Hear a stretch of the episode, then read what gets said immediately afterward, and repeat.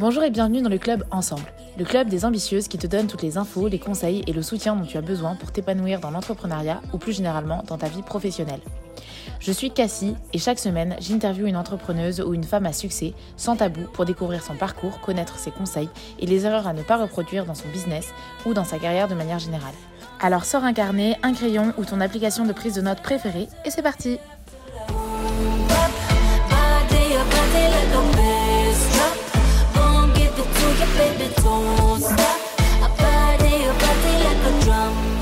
De bourreau de travail à slotropreneuse.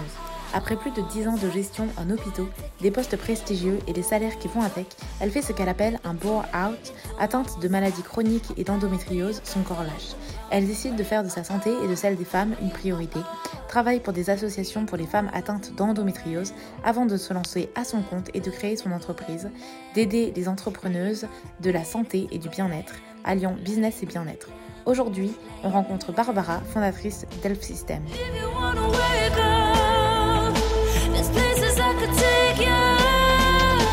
Avant de commencer, je te rappelle que tu retrouves la timeline de cette interview et tout ce dont on parle dans la description.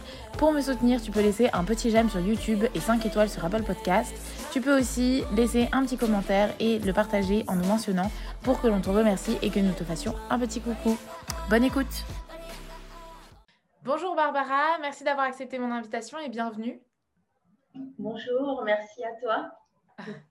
Alors, je t'aurais présenté un petit peu dans l'introduction, mais j'aimerais savoir comment toi, tu te présenterais toi-même.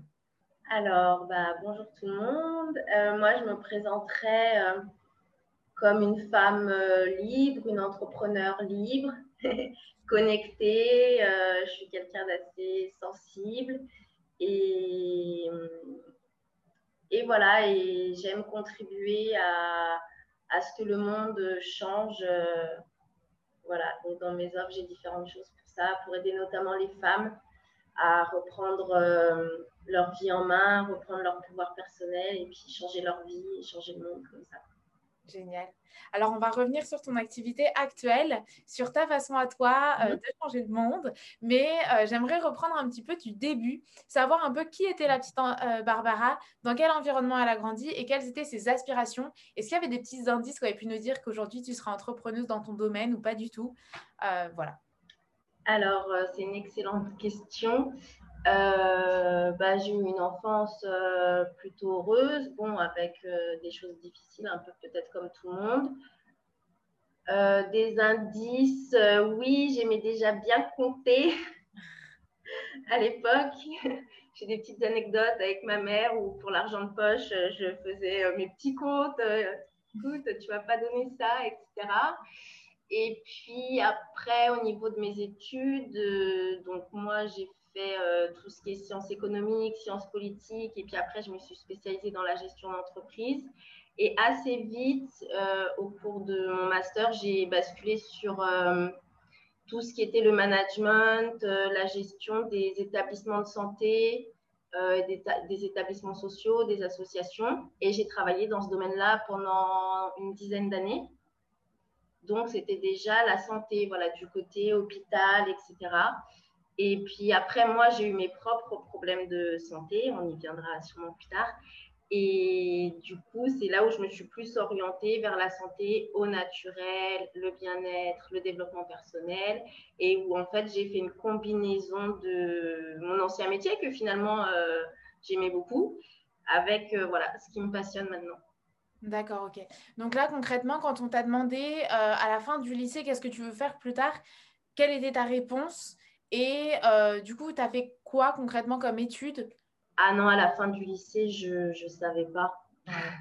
À la fin du lycée, je ne savais pas. Euh, j'ai fait un bac éco-gestion, donc euh, à mon époque. j'ai fait mon bac en, en 2003. Et, donc, ensuite, j'ai fait une licence, euh, une double licence euh, sciences économiques et sciences politiques, en fait, dans l'enchaînement de mon bac. Et c'est euh, bah, au cours de la deuxième année de licence, je pense, j'ai commencé à travailler en dehors de mes, de mes études. Euh, voilà, pour financer mes études, ma vie étudiante, etc. Et j'ai eu euh, l'opportunité de travailler dans un hôpital. En fait, je travaillais au service des urgences. J'étais secrétaire à l'accueil. Donc, à côté de l'infirmière, j'accueillais les gens, je faisais les papiers des gens. Et c'est là que le shift euh, s'est fait et qu'ensuite j'ai fait le master spécialisé par rapport à l'hôpital et qu'ensuite j'ai eu voilà, des postes à responsabilité dans des grands hôpitaux, des grandes associations nationales, etc. D'accord. Donc en fait, c'est enfin, tu es rentré dans cet hôpital-là en job étudiant et ça a déterminé la suite de ta carrière. Quand tu as commencé, du coup, après le master, ça a été dans cet hôpital-là? Après le master, euh, non, le master, je l'ai fait à la fac euh, normalement. À mon époque, il n'y avait pas trop, trop tout ce qui est alternance, euh, etc. Non, mais Donc, une fois que tu étais diplômée et que tu as eu d'autres jobs en, hôpital? Ah non, après, j'ai changé d'hôpital. Non, non, après, j'ai fait plusieurs hôpitaux, plusieurs associations dans différentes villes. Voilà. Ok. Tu as bougé parce que tu étais, étais, débauchée ou tu as bougé de toi-même enfin pour des raisons personnelles? Les deux. Ah d'accord, ok, super. Et donc, euh, parce que j'aime bouger euh, dans mon histoire familiale, c'est le mouvement comme ça, le fait de déménager régulièrement, c'est très marqué. Et donc, moi, j'ai aussi cette euh, habitude-là. Donc, voilà. D'accord, génial. Et du coup, donc, tu fais, il me semble que tu fais six ans, c'est ça? En hôpital après? Euh, donc, du coup, j'ai eu mon diplôme en 2008. Si on ne compte pas la partie job étudiant, euh, 8 ans. 8 ans. Les... J'ai fait 4 ans dans le job étudiant. Et après, euh, donc j'ai eu mon diplôme en 2008, donc euh, en septembre 2008, enfin voilà, quand on délivre les diplômes. j'ai commencé en décembre 2008 mon premier poste à Paris parce que j'avais fait mes études à Lyon.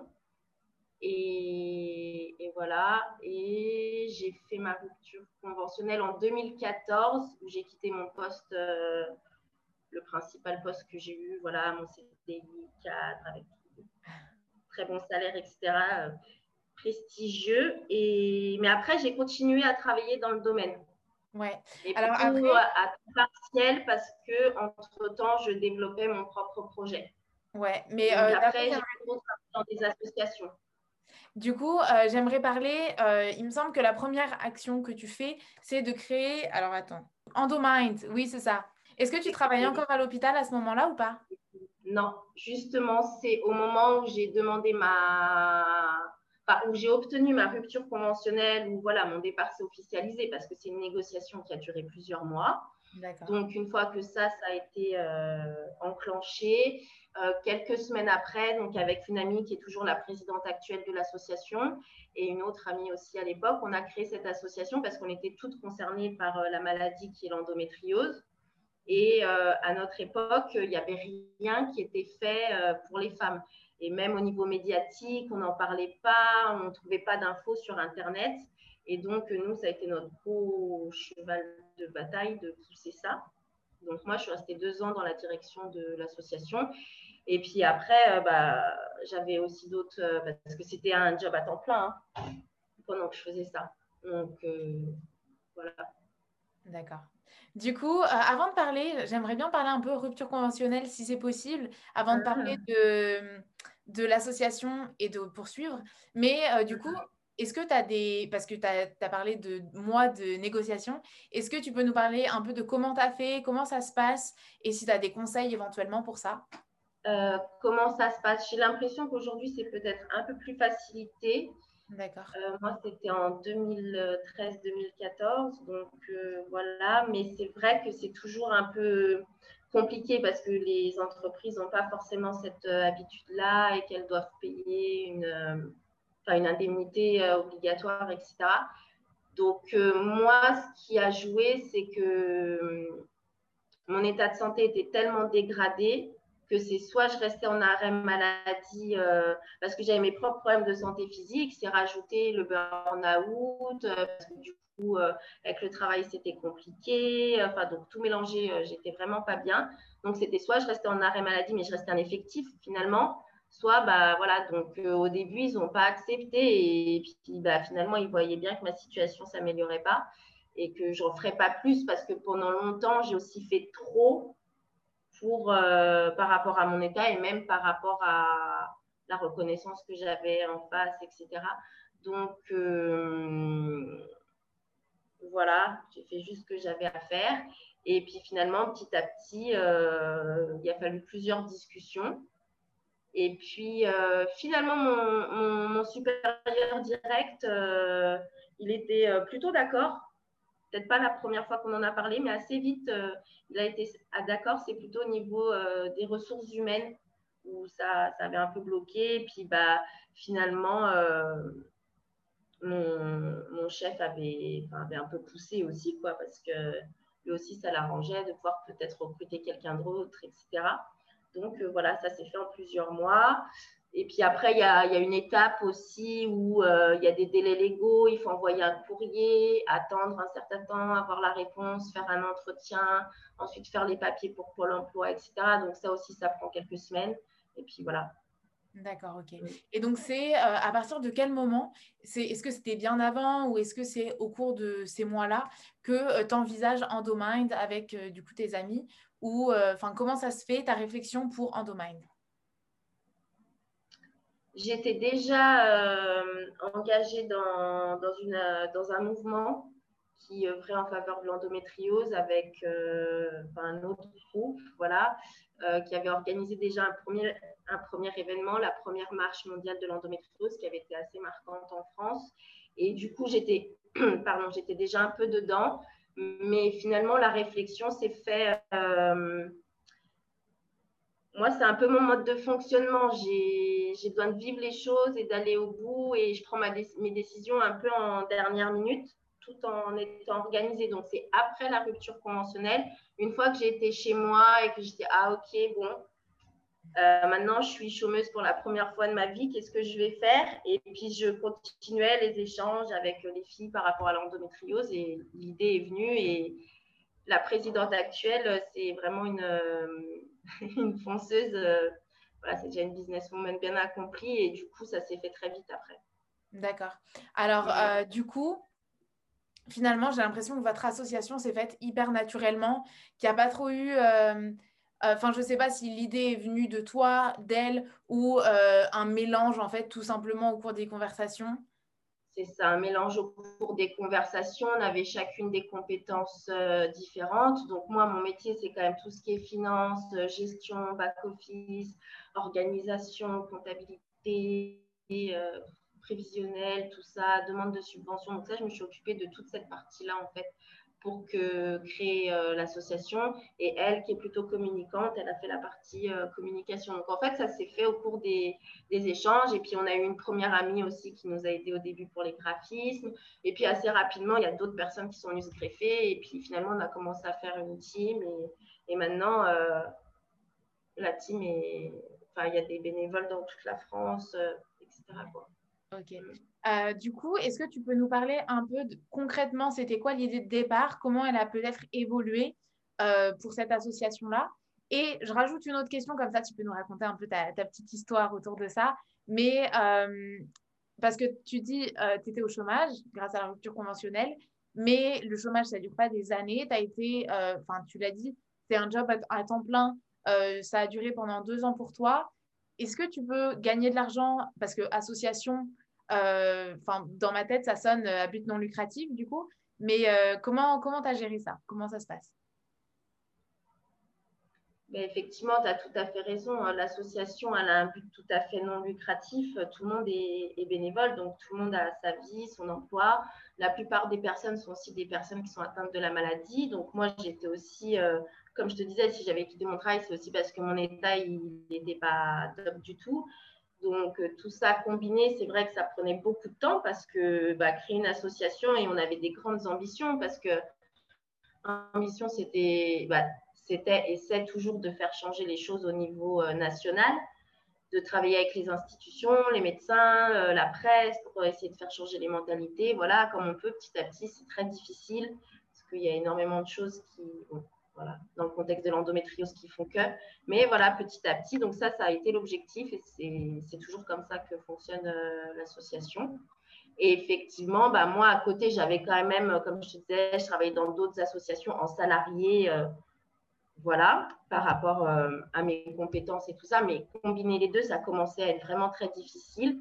Donc, à un moment, j'ai dû faire un choix. Et, et j'ai quitté la direction de l'association. Je suis toujours membre de l'asso, mais voilà, j'ai dû quitter.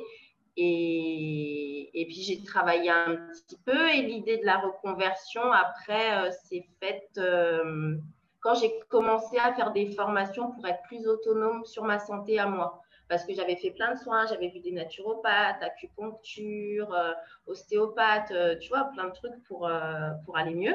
Et à un moment, je me suis dit, ah oui, mais en fait, j'aimerais bien en savoir plus déjà pour moi. Et donc, j'ai commencé à faire des formations comme ça. Puis après, je me suis dit, mais des formations, du coup, je peux. Parce que j'avais pris l'habitude de partager euh, sur les réseaux sociaux déjà avec l'association et tout, parce que j'avais mobilisé euh, toute ma famille, tous mes amis. Euh, on était des militantes, quoi, tu vois. On était à fond. Donc, du coup, après, je me suis dit, bah, c'est dommage si, d'arrêter de, de, partager, quoi. Donc, step by step, tout s'est fait comme ça.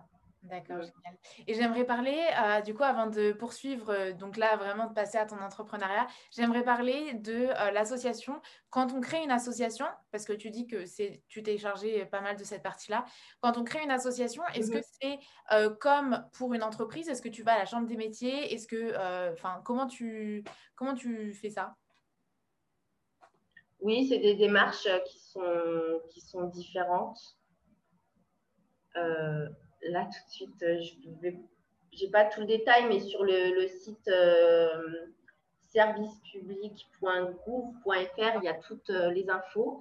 Et effectivement, pour être une association aussi, il faut être deux minimum pour créer une association officielle. Donc voilà, il faut rédiger des statuts, euh, tenir une comptabilité quand même. Euh, surtout quand on demande des subventions, c'est important de pouvoir fournir euh, les documents comptables. Donc, il faut être vachement carré là-dessus. Il y a quand même pas mal d'obligations pour rentrer dans les critères non lucratifs, mais tout en même temps faisant en faisant rentrer de l'argent, puisqu'une association a besoin d'argent pour pour fonctionner, ne serait-ce qu'avoir un site internet, euh, éditer des flyers. On a commencé avec mon, fonds personnel, mais bon, après, euh, il a bien fallu, donc euh, il y a tout ça.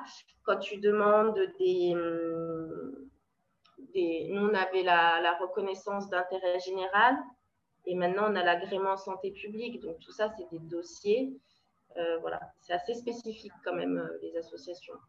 D'accord, ok. Et c'est complètement différent parce que, par exemple, une micro-entreprise, il faut juste aller sur le site euh, de l'URSSAF, euh, entrer ses informations dans la plateforme et puis 15 jours après, on reçoit le SIRET. Et après, il y a quelques obligations, oui, légales à respecter, mais sinon, c'est plus léger, une micro-entreprise finalement.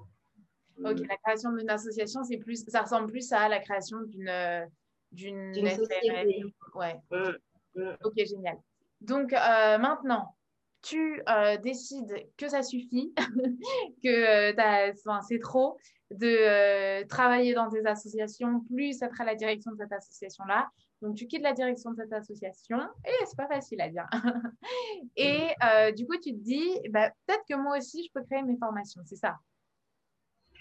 Oui, c'est-à-dire, oui, que je peux apprendre plus par rapport à ma maladie, à ce qui peut m'aider euh, naturellement, m'aider moi. Du coup, vraiment, l'idée l'idée à ce moment-là, c'était moi d'être autonome pour euh, pouvoir m'autogérer mes crises et tout ça toute seule sans forcément avoir besoin à chaque fois d'aller consulter quelqu'un.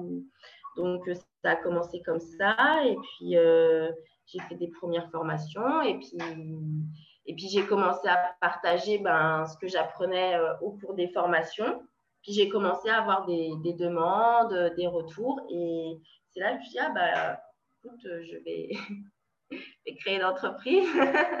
et j'ai commencé comme ça. Donc, la première année, euh, j'accompagnais vraiment les femmes par rapport à l'endométriose. Une par une ou euh, déjà. C'était une par une en... en coaching Oui, oui, c'était une par une. C'était plutôt des conseils naturels. Au début, j'étais vraiment, oui, sur euh, oui, ce qu'on appelle des bilans d'hygiène et, des conseils naturels. Tu pourrais utiliser telle plante, modifier ton, alimentation de telle ou telle façon. D'accord.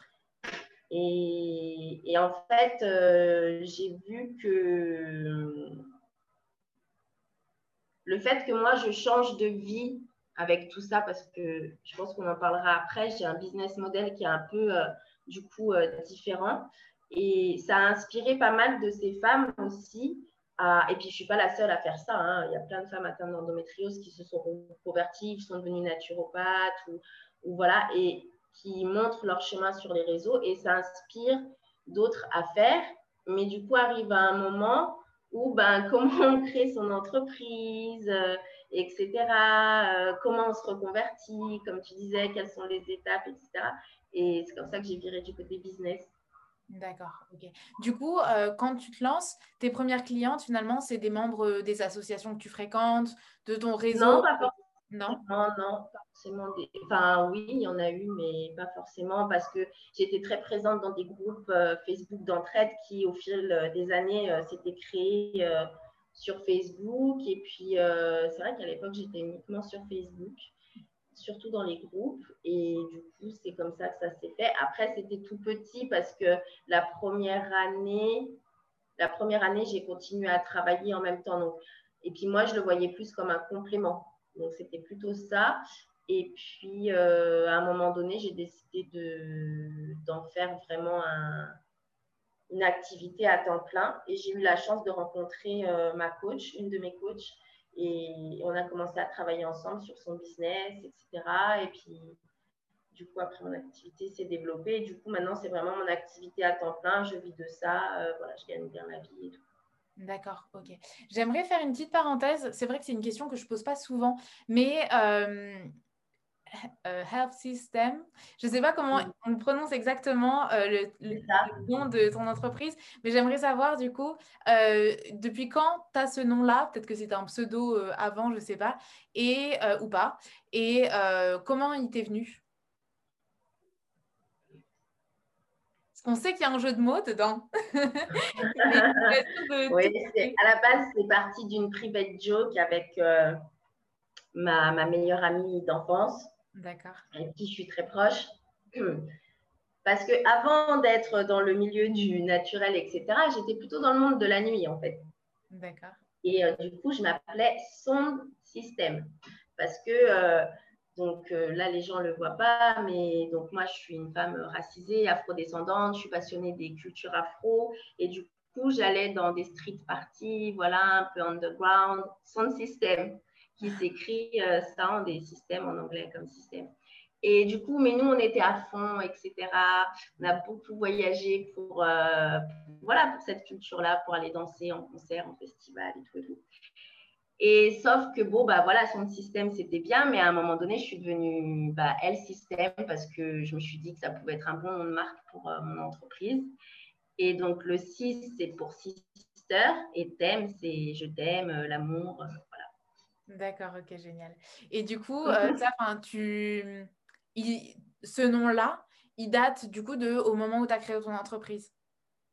À peu près, oui. Peut-être que je l'avais déjà mis avant sur ma page Facebook, je ne sais plus, mais oui, oui, c'est concomitant. Mm. Ok, d'accord, super. Et, tu, euh, et pour ton site, etc., c'est pareil, tu n'as pas eu de soucis, euh, tu n'as pas galéré? Non, j'ai pas galéré. Ok, non, mais pour les noms de domaine et tout ça, je te parle là. C'est enfin. Ah oui, non, je suis allée sur euh, le site Yonos euh, j'ai vérifié qu'il était libre. Effectivement, heureusement, merci, il était libre. et du coup, voilà, j'ai pris mon nom de domaine comme ça. Après, j'ai fait mon site par Wix. Et du coup, j'ai connecté le nom de domaine. Et euh, au début, j'avais la version gratuite. Et puis maintenant, j'ai la version payante. voilà, avec le .com. Génial. Et du coup, ton site, tu l'as fait toute seule? Au début, oui, mais maintenant, j'ai quelqu'un qui m'aide pour mon site. D'accord, ok. C'est une partie de ma communication à une chargée de com. Mm. D'accord. Et, euh, et, ton logo? Logo, je l'ai fait, oui, moi-même à l'époque. Euh, alors, avec quel site? Je ne me rappelle plus. Je pense que c'est un site qui est plus utilisé maintenant, mais ce serait peut-être un équivalent de Canva. Ou, voilà. Ça, c'est vrai qu'à l'époque, le logo, je l'ai fait moi-même. pour l'instant, je le conserve, mais peut-être qu'un jour, il sera amené à, évoluer. D'accord, ok, génial. Mm. Super. Euh, donc, tu as, euh, tes tes premières clientes euh, avec donc c'est des bilans hygiène, des conseils pour changer un petit peu sa façon de faire, pour améliorer sa santé. Tu donc as ton site, tu as ton logo. ah, comment tu fixes tes tarifs? Les premiers tarifs que tu fixes, comment tu les fixes? Voilà, ah euh, je voulais regarder ce qui se faisait et je crois que je m'étais mis un peu plus bas parce que, alors, la première année, euh, problème de légitimité, syndrome de l'imposteur, euh, peur de se montrer. Oula, il y avait tout qui était là en même temps, donc je n'avais pas trop bien fixé mes tarifs. Et, et voilà. Oui, j'avais regardé en fait ce qui se faisait un petit peu D'accord. Et du coup, en parlant euh, problème de euh, syndrome de l'imposteur, etc., euh, sur les, groupes Facebook, etc., quand tu t'es lancé, tu as, laissé un message et je me lance. Enfin, comment tu as fait pour faire savoir que, voilà, que tu devenais entrepreneuse, que tu offrais ces offres-là, etc., etc. oui, ça a été progressif parce que les gens l'ont un peu l'ont un peu compris avec tout ce que je partageais déjà. Donc, c'est vrai qu'à l'époque, ce n'était pas Instagram, j'étais vraiment sur Facebook. Donc, euh, j'avais ma page, j'avais mon profil perso je partageais des choses aussi. Et plus que je partageais dans le secret des groupes, on va dire. Et, et donc, oui, ça s'est fait petit à petit. Puis, à un moment, j'ai dit, bah voilà, je suis. Euh, certifiée de telle euh, formation, machin. Donc, on a commencé à me donner des conseils. Après, j'ai écrit des articles de blog. Et puis, euh, et puis à un moment, j'ai dit, bah oui, voilà, ça y est, j'ai créé mon entreprise et euh, je vous propose ça. Mm. D'accord. Mais c'est vrai que c'est un conseil que je donne beaucoup à mes, à mes coachés et aux personnes même qui me contactent. Quand vous faites une formation, donc là, moi, c'est vrai que je suis très spécifique sur un domaine, mais je pense que c'est valable pour tous les domaines. Quand on se reconvertit qu'on refait une formation, n'hésitez mais vraiment, vraiment pas à partager. Euh, sur vos réseaux, même si au début, c'est que votre famille sur votre profil Facebook ou, voilà, sachant qu'il n'y a pas besoin d'avoir une grosse communauté pour très bien vivre euh, de son activité. Donc, euh, vous inquiétez pas. Mais le fait de partager petit à petit, en fait, ça donne l'habitude et les gens s'intéressent, commencent à poser des questions. Et moi, c'est aussi beaucoup euh, en human design, je suis manifesteur, générateur manifesteur. Donc, je réponds beaucoup aux questions. Donc, c'est surtout avec les questions aussi des gens. Je me suis dit, ah, je pourrais euh, proposer ça. Mais si on attend en fait d'être diplômé, ben, on dit, ah, coucou, je suis diplômé. Et puis, il faut tout commencer à, à, zéro en fait. Alors que si on partage déjà au cours de la formation, surtout si c'est une formation longue sur plusieurs mois, plusieurs années, et dans certaines spécialités, euh, on peut commencer à pratiquer à prix modeste ou sur donation, etc. pendant sa formation aussi, pour s'entraîner, parce que c'est super de, pouvoir s'entraîner euh, et de ne pas vraiment commencer le concret avec le diplôme ou le certificat ou la fin de la formation. D'accord. Je trouve que moi, c'est ce qui m'a énormément aidé parce que du coup, quand, quand je me suis lancée, j'avais visiblement en numéro pas une grosse communauté, mais j'étais quand même euh, hyper connue dans le domaine de l'endométriose. Donc en fait, euh, ça a été assez euh, naturel. Ouais, le plus important, c'est, enfin, le plus important, le, nombre, s'il n'y a que deux personnes, c'est vrai que c'est, ça, ça, limite les choses, mais c'est vrai que c'est la. Il n'y a pas besoin d'avoir tout de suite 10 000 abonnés ou 100 000 pour. Moi, si tu regardes sur Instagram, j'ai très peu d'abonnés, donc. L'important, c'est que la communauté soit engagée derrière. Ouais. Génial. Du coup, euh, ça se passe bien. Donc, ça dure, euh, de ce que tu me dis, ça dure à peu près un an comme ça. Après, euh, ton offre change. Tu crées des formations à ce moment-là ou qu'est-ce qui se passe en, à la suite de ça? À ce moment-là, j'ai sorti un premier e-book. Ouais. Qui a plutôt bien marché, qui m'a fait connaître. Et euh, c'est aussi au moment où j'en ai, eu marre de Facebook parce que bon, c'est un climat particulier sur Facebook. Euh, et du coup, j'ai voulu tester Instagram, que tout le monde utilisait déjà, mais bon, moi j'ai attendu super longtemps, je crois que ça date de 2019, même pas, quelque chose comme ça. Et donc là, j'ai découvert un autre monde avec le coaching, le développement personnel, etc. Donc voilà, j'ai commencé à partager aussi, pareil comme ce que je faisais sur Facebook, voilà, sur Instagram, à rencontrer des gens. Et comme ça, par des synchronicités croisées, j'ai rencontré donc euh, ma coach Anne-Claire Méret, avec qui euh, ça a tout de suite euh, accroché parce qu'elle avait des besoins par rapport à son business. Et comme moi, comme je disais, c'est mon métier, bah, du coup, voilà, on s'est dit bingo, on a commencé à travailler comme ça. Et du coup, c'est elle, c'est une cliente et j'ai d'autres clientes comme elle que je suis tout au long de l'année. D'accord, ok. Voilà. Mm. Du coup, euh, bah, revenons sur ton e-book. Je ne savais pas à quel moment tu l'avais, euh, créé.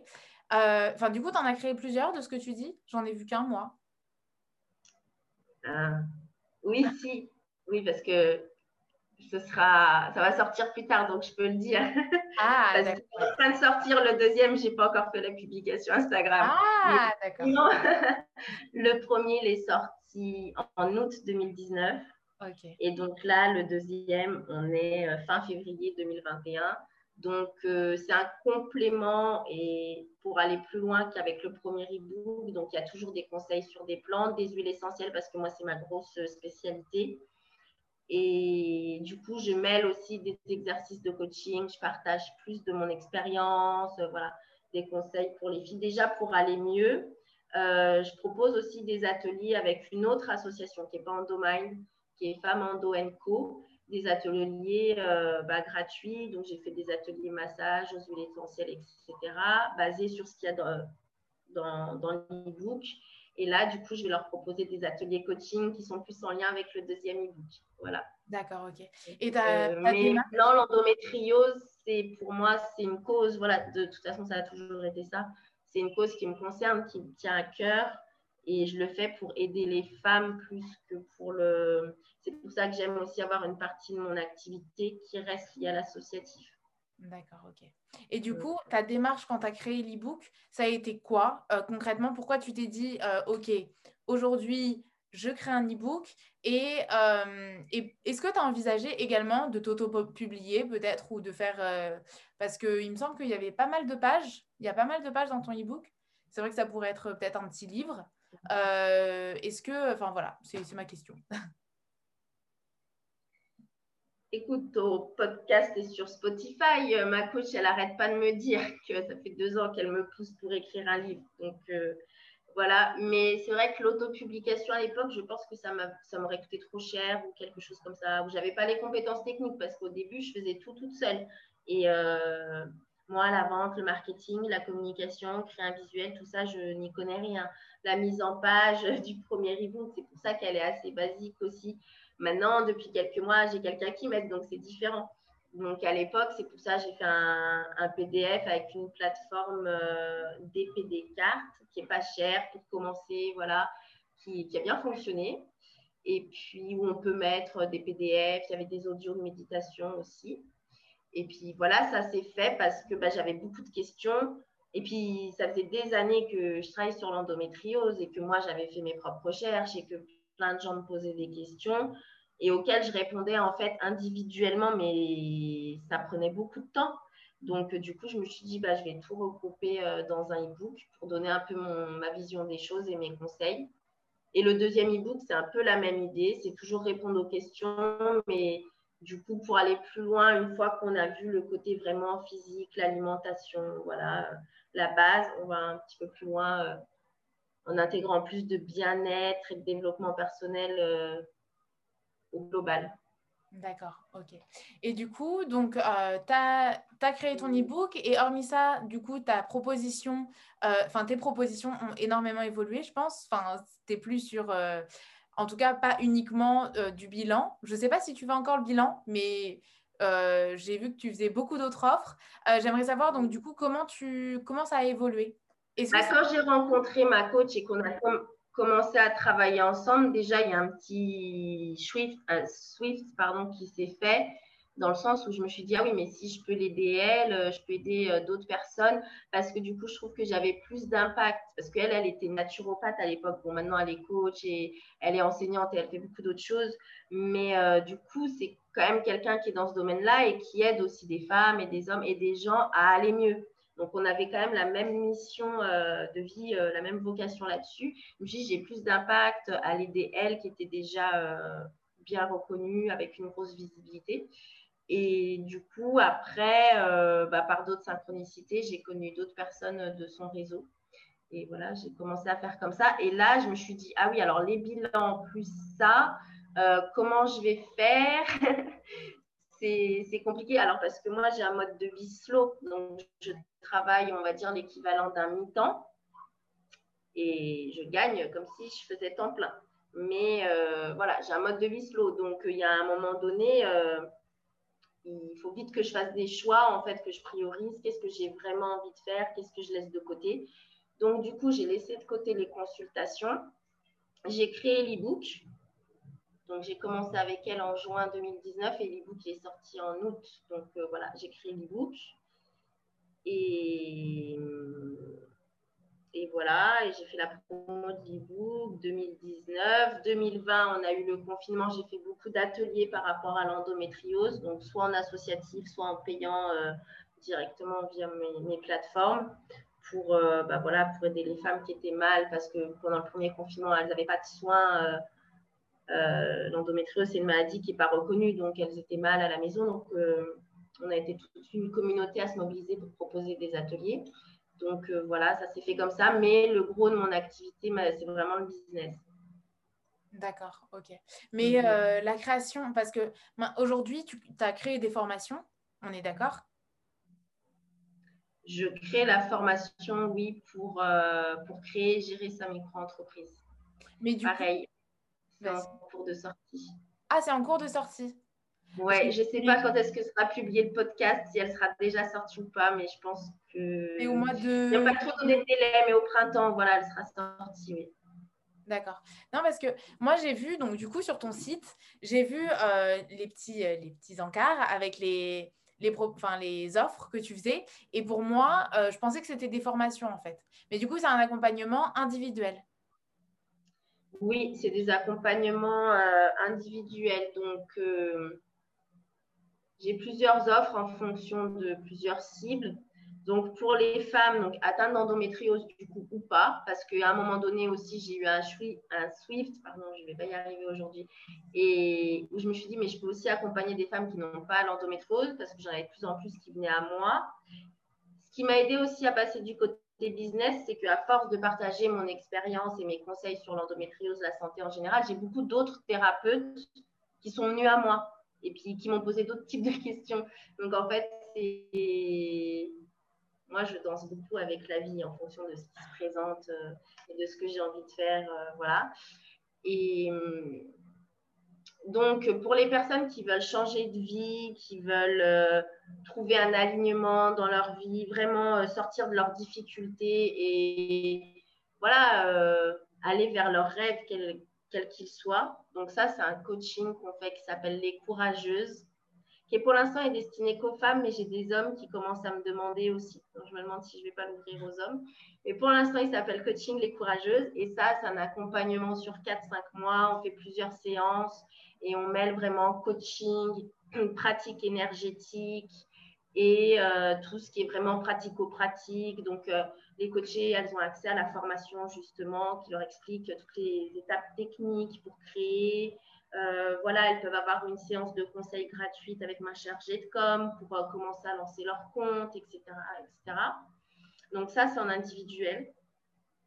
Ensuite, je fais des, des mentorats. Là, c'est plus pour des, des, femmes, mais bon, ça pourrait être des hommes aussi, qui sont déjà entrepreneurs depuis un moment, ça fonctionne, tu vois déjà bien, mais ils ne sont pas trop au fait des obligations légales, ils ne sont pas sûrs d'être dans les clous, ou alors ils veulent lancer un gros projet qui peut avoir une grande visibilité et ils veulent s'assurer que tout, voilà, que tout soit carré au niveau de l'organisation, comment ils vont gérer leur compta derrière, etc. Comment déclare telle ou telle chose, est-ce que je dois changer de statut, est-ce que c'est plus intéressant, etc. Donc ça, c'est du mentorat et c'est en individuel. Ça peut être en collectif si c'est plusieurs personnes qui sont sur un projet collectif aussi. Ça m'est déjà arrivé. D'accord. Et après, il y a les personnes, euh, ce que j'appelle business premium, mes badass euh, entrepreneurs. Elles, elles sont très peu, je les sélectionne et je ne fais pas de pub sur ça sur mon, site. C'est moi qui choisis avec qui je, je veux travailler. Et là, c'est des clientes que je suis à l'année parce que je gère aussi tout l'aspect financier, tout ce qui est juridique, en relation avec le cabinet comptable, etc. Donc, c'est vraiment un suivi à long terme. Et voilà. D'accord, ok, génial. Et là, elles ont mon soutien au quotidien, etc. Mm. D'accord. Alors maintenant, avec tout ce que tu proposes, euh, bah, évidemment, je suis obligée de te poser la question comment tu travailles euh, à mi-temps, entre guillemets, euh, et tu obtiens le même salaire et tu proposes tout ça. Et voilà, bah, comment tu fais? Bon, du coup, c'est vrai que d'avoir travaillé dans la gestion et l'organisation, ça m'aide bien. C'est assez simple au final donc, j'ai commencé à créer un mail euh, lsystem euh, gmail.com avec le PayPal qui va avec. Donc, j'ai commencé comme ça. Euh, ensuite, quand j'ai créé l'entreprise, j'ai pris un compte dans une banque en ligne, un compte gratuit parce qu'on n'a pas obligation de prendre un compte professionnel. Tu sais, quand on, on quoi cette banque? C'était N26. Ok. Ah, parce que moi, dans mon projet de vie, donc il y avait la reconversion, mais ça va avec tout un mode de vie, donc comme je te disais, qui est slow et qui. Mon business, il est 100% online parce que je veux pouvoir travailler de n'importe où. Comme je suis quelqu'un qui a du mal à me stabiliser, qui bouge beaucoup, géographiquement, je suis très stable et très sérieuse, mais je bouge beaucoup. Du coup, voilà, je voulais un, business en ligne que je puisse faire aussi de la maison s'il y a des périodes où je suis moins bien. Et, euh, et donc, voilà, donc cette banque en ligne pour encaisser les, virements, PayPal. Et voilà, j'ai commencé comme ça avec un tableau Excel pour, euh, faire le, suivi des clientes que j'avais au début en, voilà, par rapport à l'endométriose, par rapport au conseil, et puis après les autres. Euh, comment je m'organise. Au début, euh, bah, je faisais tout toute seule. Donc, euh, c'est vrai qu'à un moment donné, comme l'activité de mes clientes s'est beaucoup développée de mes clientes premium, parce que le fait d'investir dans des prestataires qui te soutiennent dans ton travail, d'avoir un peu une équipe, ça fait que finalement, bah, toi, entrepreneur, tu es déchargé d'une certaine charge mentale et bah, certains tailles de choses techniques oui, alors la délégation, c'est ça qui me permet aujourd'hui de, de pouvoir faire autant de choses. Parce que quand tu fais tout toute seule, tu as la tête dans le guidon, tu n'as pas forcément les compétences. Ou alors, c'est vrai que ça peut être bien de faire des formations. Moi, j'en ai fait quand même pas mal euh, en marketing, euh, communication pour, euh, bah, pour avoir les clés par moi-même. Mais au début, c'est bien, mais au bout d'un moment, ça ne suffit pas. Il faut vraiment quelqu'un pour pour t'aider. Donc, moi, ça fait déjà quelques mois, je dirais peut-être même presque un an que je travaille euh, avec une chargée de com. Elle est géniale, elle est étudiante, elle a 21 ans, elle voyage, elle a déjà son entreprise successful, euh, génial. Et du coup, elle m'aide beaucoup pour la communication. Et elle m'a beaucoup formée au début des conseils, et puis maintenant, voilà, c'est plus technique. Et maintenant, j'ai une deuxième personne qui m'aide. Euh, pour créer des formations, pour rédiger des contenus plus business, et, etc. C'est sur des contrats, euh, c'est comment? C'est parce que du coup, elle a son entreprise, euh, tu as chargé de com à son entreprise, donc j'imagine que c'est des contrats de mission. Oui, elle est en micro-entreprise. D'accord, ok. Euh, oui, bah là, on travaille ensemble. alors, au début, c'était ponctuel, effectivement. Donc, elle m'a envoyé une facture ponctuellement en fonction de ce que j'avais parce qu'elle fait des séances à l'unité ou des packs. Et puis, euh, maintenant qu'on est en délégation, donc c'est au mois le mois, elle m'envoie sa facture en fonction du nombre d'heures, enfin, voilà, d'émissions qu'elle a faites, et je la règle par virement. Voilà. Et c'est donc un prestataire, en fait. elle n'est pas salariée. On est toutes les deux micro-entrepreneurs. Donc, euh, voilà, c'est un contrat de prestation. D'accord, ok, génial. Est-ce que tu envisages euh, peut-être du coup de, faire évoluer ton entreprise ou euh, ouais? Oui, j'envisage de faire évoluer mon entreprise. Euh, c'est un projet que j'ai, oui, de, dans les mois à venir, de changer de statut parce que, bon, j'ai pas de local, donc c'est vrai que j'ai pas beaucoup de charges, Mais voilà, je fais des formations aussi où je me fais moi-même coacher. Ça coûte souvent plusieurs milliers d'euros, etc. Il y a donc euh, Charlotte qui m'aide beaucoup et j'aimerais qu'elle m'aide même plus. Et puis peut-être avoir d'autres personnes qui m'aident sur d'autres aspects. Donc, quand on a quand même beaucoup de frais comme ça, c'est vrai que ça peut être bien de, changer de, statut. D'accord. Euh, c'est dans, mes projets. Et puis, pour pouvoir euh, avoir plus de clientes business euh, premium au long cours et peut-être avoir une personne qui m'aide, à qui je sous-traiterai une partie en fait du contrat. Quoi, ouais. ok, génial. Et du coup, donc tu nous as expliqué un petit peu comment tu fais pour faire tant de choses sans pour autant passer des journées, enfin travailler pendant 24 heures sur 24. Est-ce que tu peux nous parler un peu plus pour nous donner une meilleure idée un petit peu de comment tu t'organises peut-être sur ta semaine ou sur ton mois, sur ta journée, je ne sais pas comment tu, comment tu vois ça. Comment tu t'organises? Déjà, je voudrais te dire à la base, c'est tout un travail pour connaître son niveau d'énergie. Parce que je ne travaille pas beaucoup, mais je suis efficace. mais l'efficacité, pas dans le sens capitaliste, euh, j'aime pas du tout ça, dans le sens où je fais tout pour optimiser, gagner du temps et de l'énergie. Donc, euh, bah, la période où j'étais malade, j'ai appris à me connaître, à savoir, ah bah là, quand tu fais ça, après, tu es fatigué. Ah, mais je remarque que j'ai plus d'énergie le matin. Quand je travaille le matin, euh, c'est plus efficace parce que si je mets le soir, je mets trois heures pour faire un truc que le matin, j'aurais mis une heure à faire. Donc, j'ai commencé à noter des détails comme ça. Et euh, j'avais un carnet, je notais un peu, je suivais tout ça. Et euh, les femmes aussi suivent par rapport à ces cycles et de faire un mix entre les cycles et les moments dans la journée où j'ai l'énergie, etc., etc. Un peu se noter tout ça. Et donc, j'ai repéré que moi, par exemple, je suis du matin pour travailler. Alors qu'avant, j'étais dans le monde de la nuit. Hein. Et euh, je faisais nuit blanche sur nuit blanche. C'était incompréhensible, c'était difficile même à accepter pour moi, mais bon, les faits étaient là.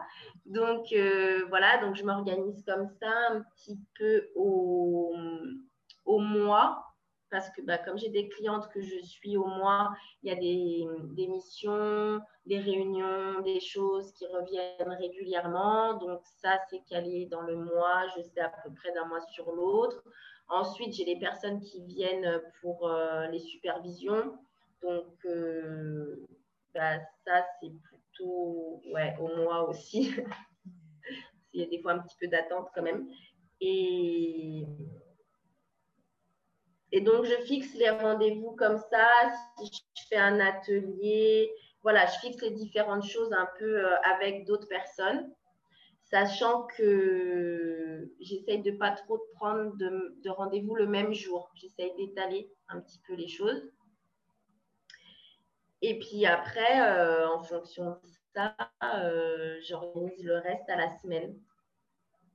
J'ai, j'ai encore un calendrier papier là-dessus, je ne suis pas très digitale, où tout est organisé à la semaine et ma to-do de la semaine et je fixe une to-do. Euh, bon, à part si effectivement j'ai une échéance, une réunion et il faut que j'ai répondu à telle question ou que j'ai préparé telle séance de mentorat pour telle personne, ça forcément je vais le faire en amont. Mais sinon, sur tout le reste, je suis libre sur mes horaires. J'ai vraiment un fonctionnement avec mes clientes et enfin, c'est vraiment ce que je prône aussi dans, mes coachings. Euh, donc, euh, les gens, ils fonctionnent comme ça avec moi.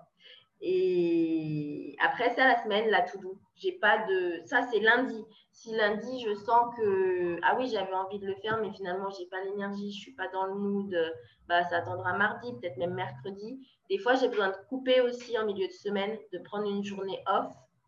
C'est ça qui est bien. Avec le mode de vie slow, c'est que tu as de la flexibilité du coup pour euh, caler le temps, puisque bah, toutes tes journées ne sont pas prises. Et souvent, ça m'arrive de couper en plein milieu de semaine pour me recharger en nature ou faire des activités, etc. Et c'est souvent là que les idées viennent, que ça se débloque et que après, quand je rentre, là, euh, tout descend euh, hyper rapidement. D'accord, ok. Génial. Euh, je te demande parce que enfin, moi, je, suis encore, j'apprends par rapport au mode du Vislo. C'est vrai qu'avant, j'étais à fond derrière les, c'est tous ces Américains qui te disent no bullshit, no, non, non, non, j'en sais rien, tu vois, c'est ce que je veux dire. Et, euh, Et... change un peu les Américains parce que no bullshit, c'est no bullshit job et pas faire les trucs euh, voilà, qui te plaisent pas, etc. Et c'est vrai que si tu fais pas ce qui te plaît pas, bah, t'en fais moins et t'en fais moins et tu peux déléguer. Voilà, moi franchement, je trouve que la délégation, c'est. Ouais enfin, traiter voilà, je sais pas comment on peut dire, mais c'est vraiment euh, la clé. Et avec des gens qui ont des compétences que toi, tu n'as pas et qui sont plus rapides que toi, parce que pour la communication, je mettais des heures et des heures à penser, est-ce que c'est la bonne chose? Alors que là, il suffit que j'en parle avec Charlotte et en cinq minutes, la question, elle est réglée. Ouais. Donc, euh, c'est aussi un gain de temps. Et pendant ce temps gagné, où on ne fait pas des choses bullshit, justement, et eh ben, tu coaches des gens au prix de ton coaching, tu fais ceci, tu fais cela. Donc, en fait, ce que tu investis un petit peu au début dans l'équipe, bah, tu le récupères. Mm. Puisque. Mais ce que j'entendais par. Euh, par... sur tes offres, quoi, tout simplement.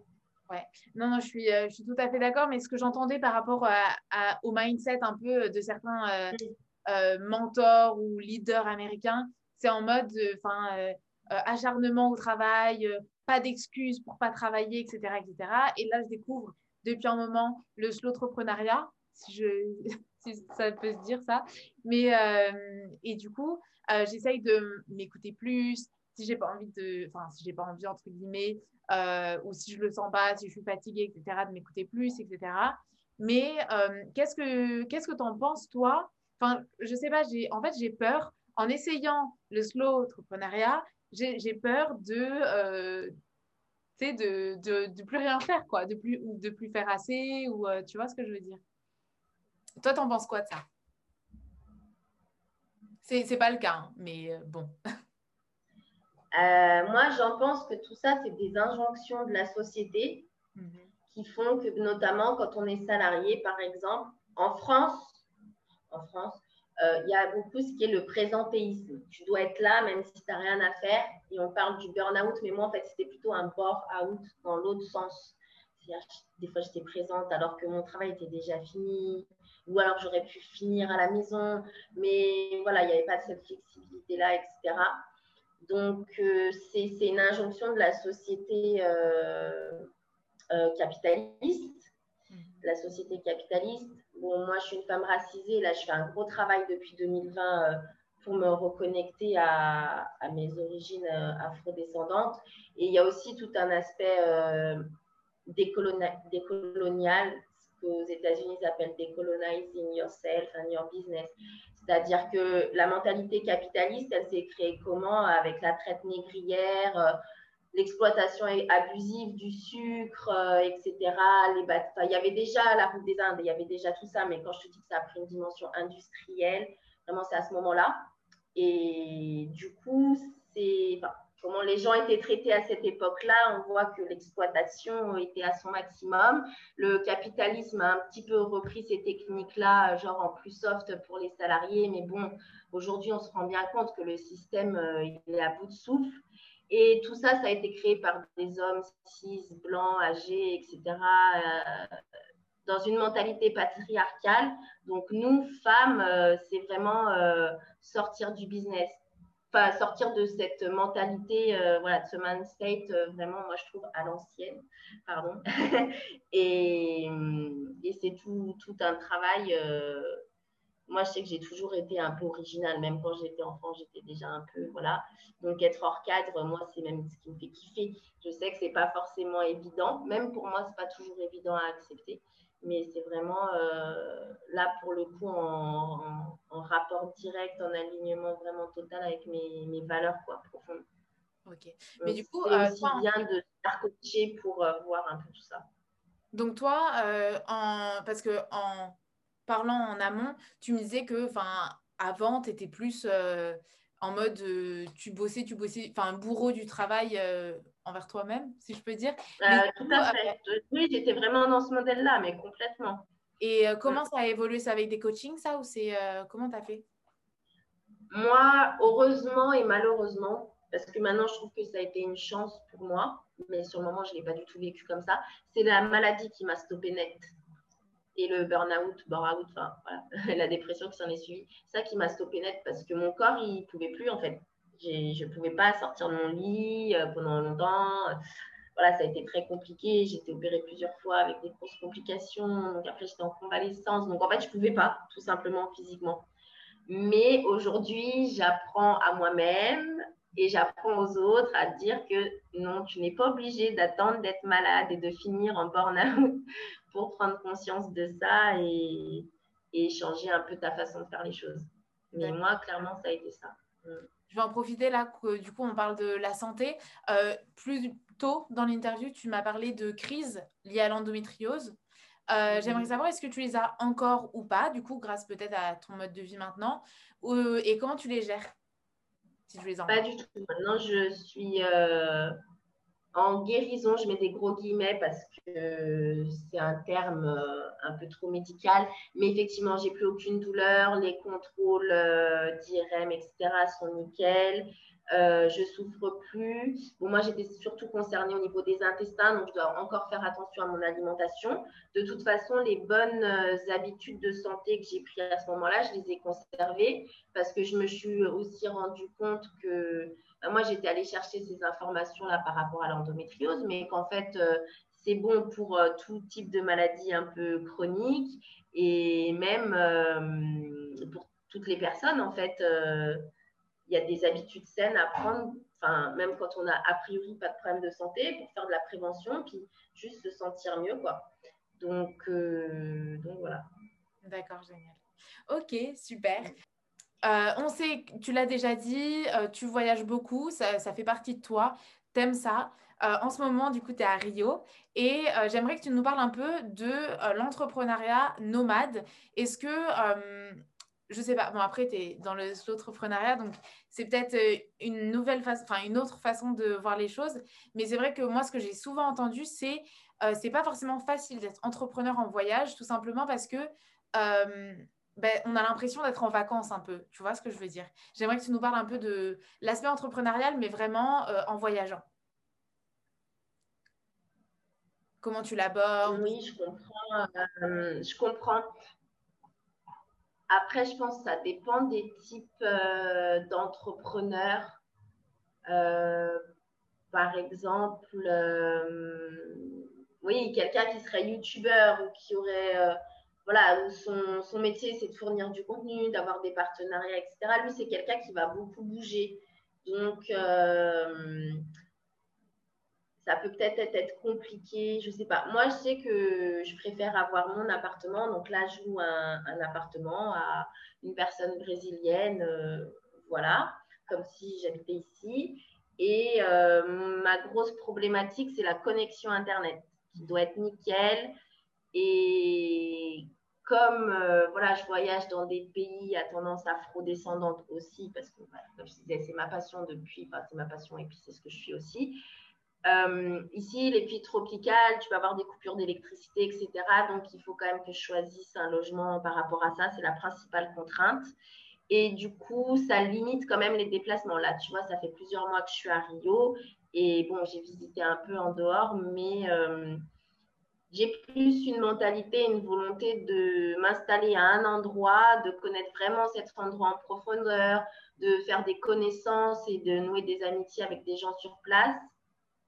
Alors que c'est vrai que quand tu es en auberge de jeunesse, c'est ce que j'ai fait au début, euh, mes premiers voyages en digital nomade, c'était en auberge de jeunesse. Là, c'est clair que radicalement, c'est compliqué parce que déjà le wifi n'est pas toujours bon, parce qu'il y a du monde, qu'il y a plein d'activités, plein de choses à faire, qu'on est embarqué un peu dans le, dans le flow. Donc c'est dur de dire ah bah non, là je dois travailler.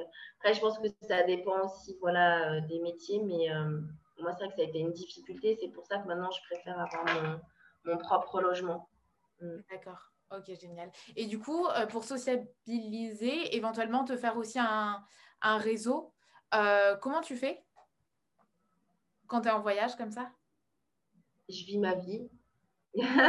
et ça se fait euh, comme ça. Les rencontres en voyage sont beaucoup plus facilitées. Bon, là, on est en période de, de pandémie mondiale. Donc, c'est quand même pas euh, comme à la grande époque euh, des voyages. Hein. C'est clair que le monde entier est impacté, et ici au Brésil aussi, clairement. Mais voilà, en vivant ma vie, en gens, euh. en allant manger au restaurant, voilà, tu sympathises avec la personne qui te sert, elle te dit ah mais est-ce que tu as allé visiter telle chose, tu as visité telle chose, et puis sur place tu rencontres une personne super sympa qui dit ah mais tu connais ça?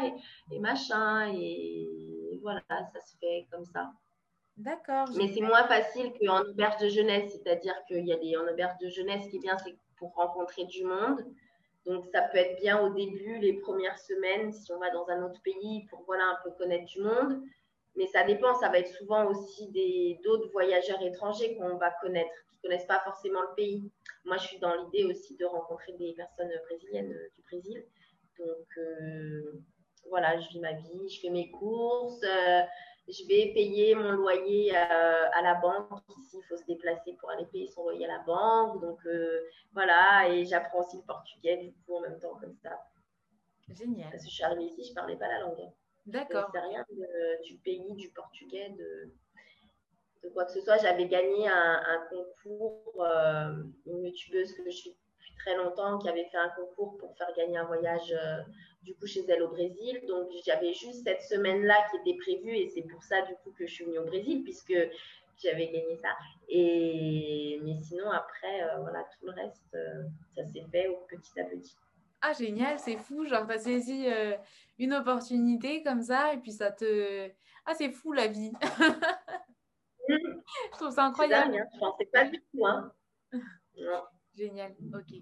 Bon, je vais poursuivre, euh, je vais revenir un petit peu sur euh, l'entrepreneuriat avec une question que j'adore parce que c'est la question que personne, enfin que très rarement euh, les entrepreneuses aiment. Toi, peut-être un petit peu plus parce que c'est plus ta spécialité. C'est la gestion des comptes. Ou c'est peut-être pas, bon, je sais pas. Tu me diras ce que tu en penses de cette question-là. J'aimerais savoir du coup comment toi, aujourd'hui, tu gères tes comptes. Bah, c'est simplement avec un tableau Excel où euh, j'ai euh, ben, j'ai la liste de mes prestations avec euh, chaque mois et puis le total à la fin de l'année. Comme ça, je fais mon propre suivi. moi, j'utilise beaucoup Google Drive, donc tout, tout, ce qui concerne mon entreprise est sur Google Drive. Donc, voilà, j'ai mon tableau là-dessus. Et puis après, j'utilise un logiciel de facturation pour micro-entrepreneurs qui me permet d'éditer les factures avec toutes les mentions légales. Voilà, j'ai juste à rentrer le nom du client. Les prestations sont déjà créées, pouf, pouf, pouf, et je lui envoie. Et puis euh, après, ce que je fais, la comptabilité, ce que je vous conseille, c'est de la faire en début de mois pour le mois d'avant. Donc, euh, par exemple, début juin pour le mois de mai, parce que du coup, vous allez pouvoir éditer le relevé bancaire du mois entier et, euh, et pointer. Donc, ah oui, un tel, il m'a bien payé, parce qu'en micro-entreprise, on déclare que ce qu'on encaisse réellement. Donc, il faut vérifier. Euh, c'est pas, oui, j'ai facturé 200 euros à un tel, mais et, je le mets dans mon chiffre d'affaires. S'il n'a pas payé, non. Donc, ça permet de vérifier avec le tableau Excel, de faire les factures dans le logiciel et voilà. Et faire sa déclaration après euh, à Pôle emploi si on est lié à Pôle emploi et à l'URSSAF. D'accord, génial. Et c'est quoi ce logiciel-là dont tu parles? Il s'appelle MyAE. MyAE. My il y en a plein d'autres. Il y a Henri aussi. Il y a, il y a plein de solutions euh, différentes. Euh, il y a plein de choses qui existent plus ou moins gratuites. Il y a des logiciels qui permettent de faire plus de choses et qui sont payants. Mais euh, même gratuitement, c'est en tapant dans Google, on trouve très facilement. D'accord, génial, super, merci beaucoup. Mm. Euh, c'était ma dernière question, du coup, axée vraiment gestion d'entreprise. Et mm-hmm. euh, bah, vraiment, enfin, on va passer maintenant aux questions de la fin, si tu le veux bien.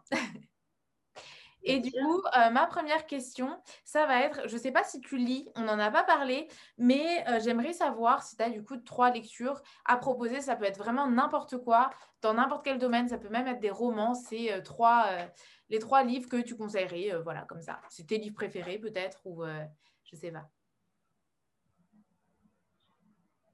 Je ne suis pas une grande littéraire, j'ai plus tendance à regarder des, à suivre des chaînes YouTube ou des podcasts. Après, euh, tu peux nous proposer des, des, chaînes YouTube ou des podcasts si tu préfères. Ouais, en chaîne YouTube, euh, j'aime beaucoup euh, la carologie. Il y a Leslinia Luberto aussi mais c'est pas forcément en fait sur l'entrepreneuriat ou sur le développement personnel. Après, je suis des formations en développement personnel, des programmes en ligne, des webinaires, mais vraiment avec des personnes euh, thérapeutes, enfin voilà, des facilitateurs spécifiques. Et Pardon. je lis beaucoup sur l'histoire, moi. D'accord, ok. Mais je voulais dire, du coup, la carologie, c'est quand même euh, un petit peu soit philosophique, développement personnel, c'est pas mal quand même axé là-dessus, je trouve. Oui, et je suis aussi une chaîne qui est géniale en ce moment, qui m'a sauvé la vie, entre guillemets, en 2020, de la dépression. Grandeur Noire, Safia Enjoy Life, elle est géniale pour les personnes euh, racisées. Et elle a tout un aspect d'empowerment aussi qui est très fort. Donc oui, j'aime beaucoup suivre des femmes comme ça, qui, quel que soit leur euh, domaine, en fait, même si ça me euh, la carologie, elle parle de thématiques qui ne me concernent pas forcément, mais j'aime beaucoup et ça me permet de déconstruire, en fait, c'est ça que j'aime beaucoup avec ces femmes-là, de déconstruire toutes ces injonctions dont je te parlais et que moi, je veux que voilà, ça n'existe plus, que le monde change par rapport à ça. Donc, ça me permet de déconstruire et puis après de recréer des, nouvelles croyances et mêler au coaching et puis à mes convictions personnelles. Voilà, après, je, je me recrée ben, mes propres. Euh, mon propre système de valeurs, mon propre système de croyances. D'accord, génial. Super. Moi, il y a un podcast que j'écoute énormément, c'est celui de Tim Ferriss. Ça fait un moment maintenant que j'en parle parce que euh, il m'inspire pas mal pour mes questions de la fin. Mes questions de la fin changent maintenant de temps en temps. Et euh, il en a posé une dans le dernier podcast que j'ai écouté. c'est euh, donc cette question, c'est si tu pouvais afficher sur un grand écran vu par des milliards de personnes en supposant qu'elles comprennent ce que tu affiches, n'importe quoi. Ça peut être une photo, une vidéo, un message, un, mot, euh, n'importe quoi. Qu'est-ce que tu posterais? C'est pas facile. Hein. Je dirais love yourself. Love yourself, ok. Super. Je dirais ça parce que hum, le changement, il vient d'abord de l'intérieur de nous. C'est beaucoup quelque chose qu'on développe dans le milieu de la spiritualité, des pratiques énergétiques, du développement personnel. Donc, tout vient de l'intérieur de nous. Donc, si chacun s'aimait aussi réellement, eh ben, il y aurait moins de conflits et moins de domination et moins de, choses qui ne vont pas dans le monde. Et, et, puis, apprendre à communiquer, je dirais aux gens. Apprendre à communiquer, justement, pour qu'après, ça puisse... les relations entre les gens, que ce soit professionnelles, familiales, sentimentales, à tous les niveaux, que ça puisse changer. Ok, génial. Et, euh, et, par rapport à, du coup, toi, personnellement, euh, Love Yourself, c'est quelque chose que tu as dû apprendre ou c'est quelque chose que tu as grandi avec ou comment tu l'as vécu ça? Je sais qu'aussi, quand on a un corps euh, un petit peu affaibli par la maladie, ça peut être compliqué de, de l'aimer peut-être encore plus que quand il est en bonne santé, donc je sais pas. Oui, ça a été tout un chemin. même là, ici au Brésil, je passe encore des étapes euh, sur euh, le fait d'aimer mon corps parce que ben voilà, ils, ont une mentalité assez ouverte en fait sur euh, l'apparence des gens, les tenues vestimentaires, etc., qu'on n'a pas en France. Donc ça laisse un espace de liberté qui est beaucoup plus grand, surtout que les hommes, en tout cas à Rio, sont assez respectueux. Il n'y a pas de harcèlement de rue. Tu peux sortir en petite tenue, vraiment t'habiller comme tu veux et que ça pose aucun problème à personne, que tu sois homme ou femme. Donc ça, c'est génial. Et oui, ça a été tout un chemin euh, parce que non, j'étais plutôt une petite fille, une adolescente qui n'avait pas trop confiance en moi. Après, ça a été mieux. Et puis après, il y a eu la maladie. Donc là, oui, euh, ça a été euh, compliqué parce que ben, mon corps a changé, ça fonctionnait pas bien, ça me faisait mal. Donc oui, forcément, ça a été un peu compliqué. Et puis même par rapport à mon mode de vie slow, bon, maintenant c'est intégré, mais au début, ça a été aussi tout un travail de se dire, bon, bah, mon besoin, c'est de pas en faire trop, euh, c'est plutôt de m'organiser comme ci, comme ça. Bah, si c'est mon besoin et que je ne le respecte pas, d'un côté, euh, c'est que je m'aime pas, donc il faut peut-être travailler sur l'amour de soi. Donc c'est là que de se faire accompagner en thérapie, en coaching ou autre, euh, ça aide euh, beaucoup. Et du coup, voilà, ça a été tout un travail. Et pour les entrepreneurs aussi, ce que je pourrais dire comme conseil qui me vient comme ça, c'est euh, souvent on, se dit ah mon activité elle se débloque pas, elle se développe pas ou on a des difficultés et on pense que ça vient de l'extérieur parce qu'on communique pas assez, parce qu'on est mal organisé, parce que ceci, parce que cela. Mais en fait, tout vient de l'intérieur de nous. Donc, moi, je suis à fond dans l'énergétique. Et euh, vous pouvez contacter des personnes qui sont spécialisées là-dedans pour lever les blocages énergétiques, pour comprendre. Et en fait, euh, finalement, quand on change un peu sa vibration, son énergie, qu'on travaille sur soi, sur la gestion de ses émotions, sur ses peurs, syndrome de l'imposteur, etc., etc., finalement, après, ça se débloque sans qu'il y ait forcément à faire euh, énormément. D'accord, génial. Tu m'as, tu m'as répondu euh, en avance à une question. J'allais te demander ton conseil à, à, un entrepreneur. Mais du coup, je vais passer à la question suivante. Je te demande encore un conseil cette fois. C'est le conseil que tu donnerais à toute femme. C'est vraiment si tu devais donner un seul conseil à toutes les femmes de cette planète, ce serait lequel? Je lui dirais que que chaque femme est unique et merveilleuse et qu'elle mérite euh, d'avoir la vie dont elles rêvent, toutes, quelles que soient leurs conditions, leur genre, leur euh, situation, leur euh, couleur de peau, leur situation financière, etc. Génial. Je pourrais le dire aux hommes aussi, mais vraiment les femmes, on est puissantes et en fait, c'est toutes ces injonctions de la société qui nous ont fait croire qu'on ne l'était pas, mais c'est possible de se reconnecter à cette puissance-là et, vous n'êtes pas seul parce qu'en fait, il y a beaucoup de femmes euh, qui sont comme vous dans le monde. En voyageant, je le vois aussi en France, dans le monde, partout. Et donc, euh, voilà. Rise up, Queen. Super. Ça pourrait faire un super mot de la fin, mais euh, j'ai envie de te poser une question que je n'avais pas prévu de te poser parce que tu m'as parlé, du coup, quand tu m'as parlé des chaînes YouTube, tu me disais que ça te permettait de déconstruire des injonctions que euh, que tu avais. Et euh, du coup, bah, ma question euh, maintenant, ma dernière question, c'est j'ai envie de te demander quelque chose sur lequel tu as changé d'avis récemment. Ça peut être n'importe quoi, une idée reçue que tu avais, une conviction que tu avais, et peut-être tu as changé d'avis dernièrement. En arrivant au Brésil, j'avais peut-être le préjugé, non, peut-être c'est sûr, j'avais le préjugé que Peut-être ils étaient superficiels parce que justement ils sont très libres vestimentairement et c'est une ville où il fait très chaud, c'est la plage, donc euh, tout le monde est en maillot de bain, etc. Ils ont des modes de relation qu'on n'a pas ici en France qui sont beaucoup plus ouverts et beaucoup plus libres. Et du coup, j'avais un peu tendance à me dire, oh là là, en tant que française, c'est bizarre. Et en fait, euh, ça m'a fait changer de point de vue de connaître euh, cette culture-là parce que c'est en fait des choses qui sont très profondes et c'est des choses très spirituelles mais qui ne sont pas du tout conceptualisées et qui sont vraiment incarnées dans le quotidien mais dans tous les actes euh, de la vie du quotidien. En fait, si tu commences à vraiment comprendre leur, euh, leur fonctionnement, tu vois que c'est immensément spirituel et très profond. Et du coup, ça m'a aussi fait un, un, peu un déblocage par rapport à mon business moi, comme je disais, je suis pas très littéraire, donc rédiger des posts, un peu de coaching, un peu à la mode, un peu comme ça se fait bien, j'ai du mal. Et du coup, en fait, je me rends compte qu'on peut avoir euh, une spiritualité et euh, faire des.